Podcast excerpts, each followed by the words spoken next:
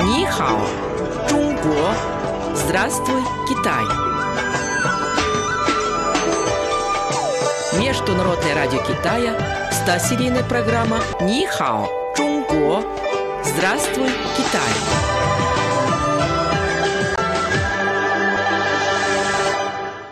Слово на сегодня. Ю – рыба. Малин.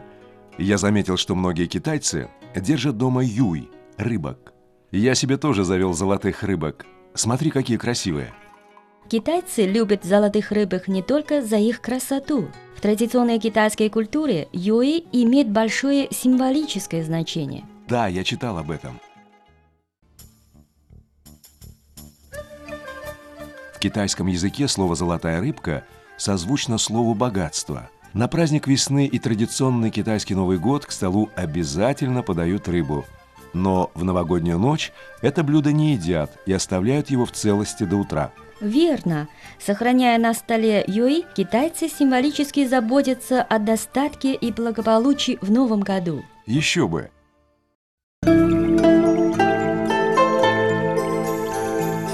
Цикл программ о китайском языке и китайской культуре «Здравствуй, Китай!» Ни хао, Чунго!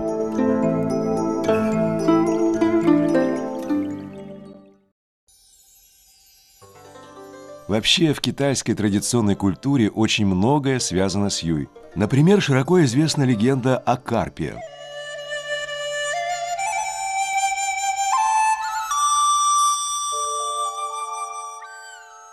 Это история о том, как карп перепрыгнул через ворота дракона. Рассказывает, что давным-давно течению бурной и полноводной реки Хуанхэ мешала гора, которую называли «Ворота дракона». Из-за этого у подножия горы образовалось большое красивое озеро, а в ущелье, где река вытекала из озера, был водопад, тоже с названием «Ворота дракона».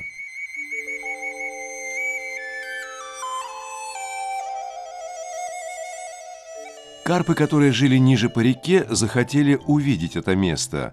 Они доплыли до водопада вверх по течению, но, испугавшись бурного потока, не знали, что делать дальше. И тогда один большой красный карп решил перепрыгнуть водопад. Он отплыл назад, разогнался и изо всех сил прыгнул высоко вверх.